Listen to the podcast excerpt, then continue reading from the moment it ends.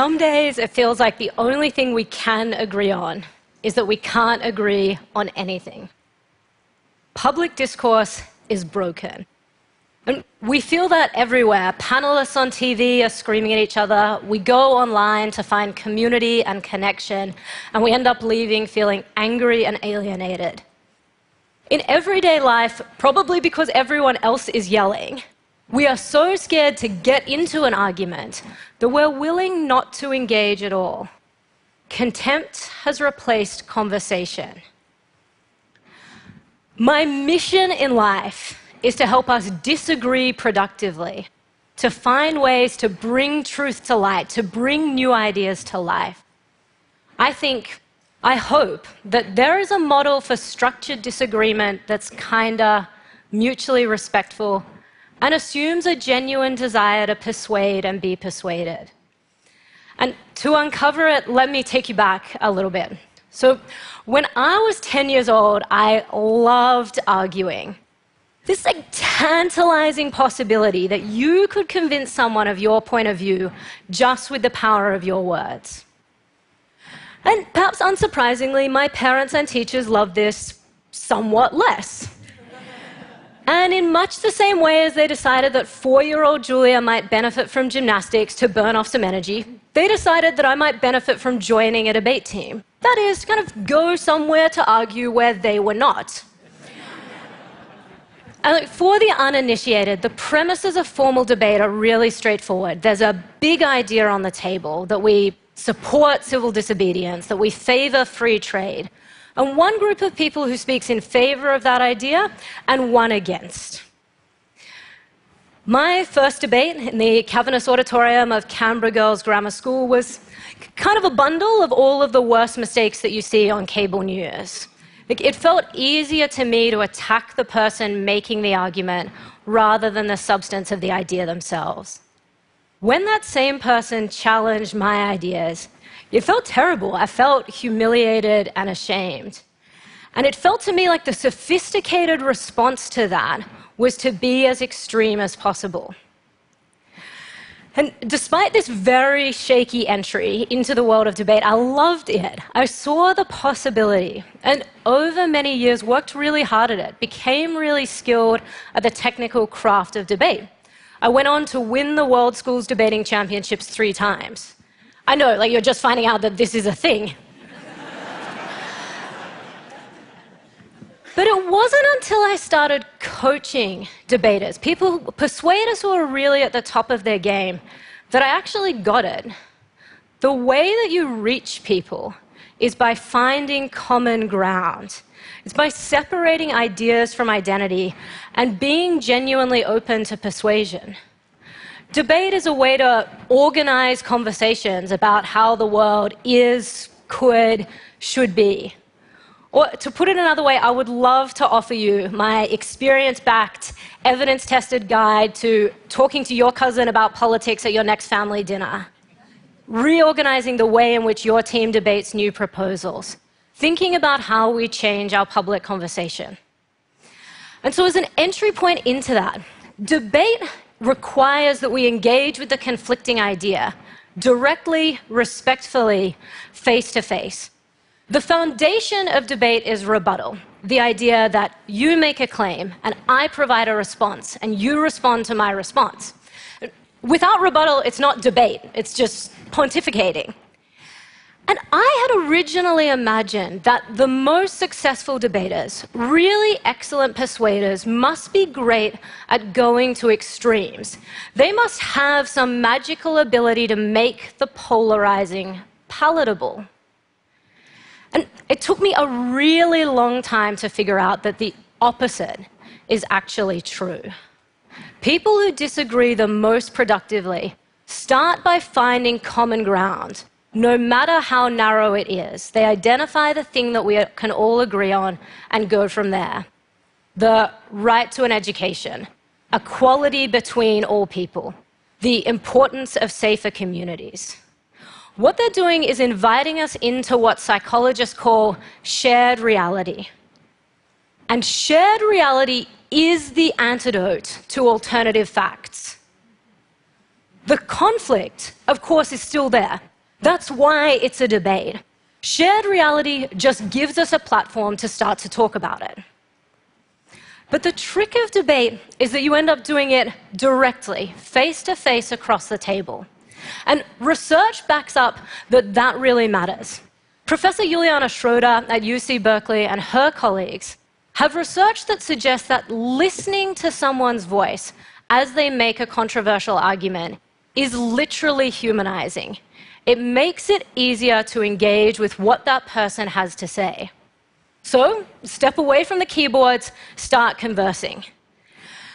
If we were to expand that notion a little bit, nothing is stopping us from pressing, pressing pause on our kind of parade of keynote speeches, the sequence of very polite panel discussions, and replacing some of that with a structured debate. All of our conferences could have at their centerpiece a debate over the biggest, most controversial ideas in the field. Each of our weekly team meetings could devote 10 minutes to a debate about a proposal to change the way in which that team works. And as innovative ideas go, this one is both easy and free. You could start tomorrow. And once we're inside this shared reality, debate also requires that we separate ideas from the identity of the person discussing them. So, in formal debate, nothing is a topic unless it is controversial, that we should raise the voting age, outlaw gambling. But the debaters don't choose their sides. So that's why it makes no sense to do what 10 year old Julia did. Attacking the identity of the person making the argument is irrelevant because they didn't choose it. Your only winning strategy is to engage with the best, clearest, least personal version of the idea. And it might sound impossible or naive to imagine that you could ever take that notion outside the high school auditorium. We spend so much time dismissing ideas as Democrat or Republican, rejecting proposals because they came from headquarters or from a region that we think is not like ours. But it is possible. When I work with teams trying to come up with the next big idea, or solve a really complex problem, I start by asking them, all of them, to submit ideas anonymously. So, by way of illustration, two years ago, I was working with multiple government agencies to generate new solutions to reduce long term unemployment, which is one of those really wicked, sticky, well studied public policy problems. So, exactly as I described right at the beginning, potential solutions were captured from everywhere. We aggregated them. Each of them was produced on an identical template. At this point, they all look the same, they have no separate identity. And then, of course, discussed, picked over, refined, finalized. And at the end of that process, more than 20 of those new ideas are presented to the cabinet ministers responsible for consideration.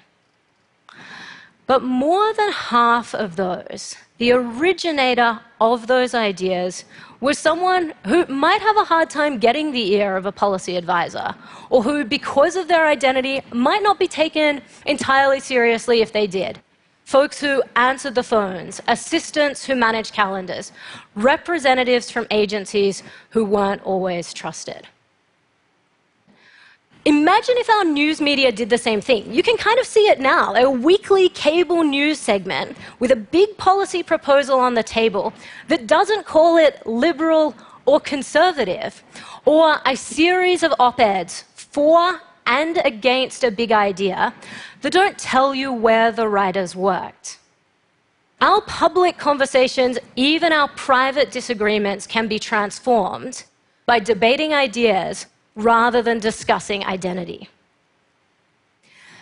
And then the thing that debate allows us to do as human beings is open ourselves, really open ourselves up to the possibility that we might be wrong, the humility of uncertainty. One of the reasons it is so hard to disagree productively is because we become attached to our ideas. We start to believe that we own them and that by extension, they own us. But eventually, if you debate long enough, you will switch sides. You'll argue for and against the expansion of the welfare state, for and against compulsory voting. And that exercise flips a kind of cognitive switch. You, the suspicions that you hold about people who espouse beliefs that you don't have starts to evaporate because you can imagine yourself stepping into those shoes. And as you're stepping into those, you're embracing the humility of uncertainty, the possibility of being wrong. And it's that exact humility that makes us better decision makers. Neuroscientist and psychologist Mark Leary at Duke University and his colleagues have found that people who are able to practice, and it is a skill, what those researchers call intellectual humility, are more capable of evaluating a broad range of evidence, are more objective when they do so, and become less defensive when confronted with conflicting evidence. All attributes that we want in our bosses, colleagues, discussion partners, decision makers, all virtues that we would like to claim for ourselves. And so, as we're embracing that humility of uncertainty, we should be asking each other, all of us, a question our debate moderators, our news anchors should be asking it of our elected representatives and candidates for office too. What is it that you have changed your mind about and why? What uncertainty are you humble about? And this, by the way, isn't some fantasy about how public life and public conversations could work. It has precedent. So, in 1969, beloved American children's television presenter Mr. Rogers sits impaneled before the United States Congressional Subcommittee on Communications, chaired by the seemingly very curmudgeonly John Pastore. And Mr. Rogers is there to make a kind of classic debate case, a really bold proposal an increase in federal funding for public broadcasting. And at the outset, committee disciplinarian Senator Pastore is not having it. This is about to end really poorly for Mr. Rogers. But patiently, very reasonably, Mr. Rogers makes the case why good quality children's broadcasting, the kinds of television programs that talk about the drama that arises in the most ordinary of families, matters to all of us, even while it costs us. He invites us into a shared reality. And on the other side of that table, Senator Pastore listens, engages, and opens his mind out loud, in public, on the record. And Senator Pastore says to Mr. Rogers, You know, I'm supposed to be a pretty tough guy, and this is the first time I've had goosebumps in two days. And then later, it looks like you just earned the $20 million. We need many more Mr. Rogers, people with the technical skills of debate and persuasion. But on the other side of that table, we need many, many, many more Senator Pastores. And the magic of debate is that it lets you, it empowers you to be both Mr. Rogers and Senator Pastore simultaneously.